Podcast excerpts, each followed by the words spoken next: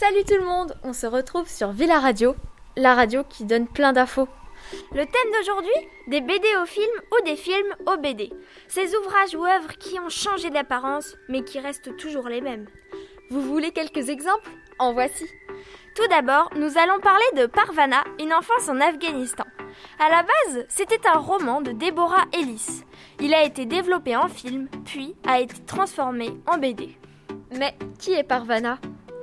Eh bien, Parvana est une petite fille afghane qui sait lire et écrire grâce à son père professeur, parce qu'il lui a donné une éducation interdite aux femmes. Par la suite, il est emprisonné par les talibans. Pour nourrir sa famille, Parvana se déguise en garçon.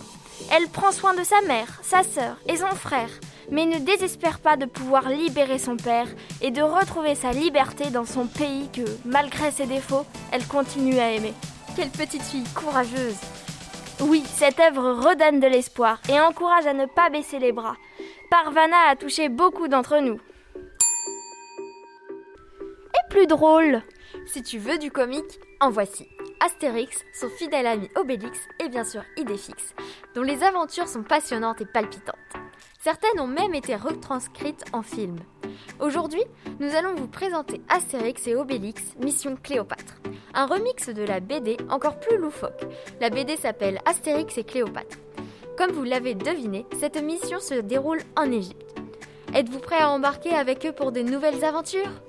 Bien sûr Et qui sont les acteurs et réalisateurs? De grands acteurs y participent, comme Jamel Debbouze, Gérard Depardieu et Alain Chabat, réalisé par ces deux derniers. Un film rempli d'humour à regarder en famille. Et la BD est-elle au CDI Oui, bien sûr. Sur ce, nous vous invitons à les lire ou à les regarder. C'était Mathilde et Margot sur Villa Radio.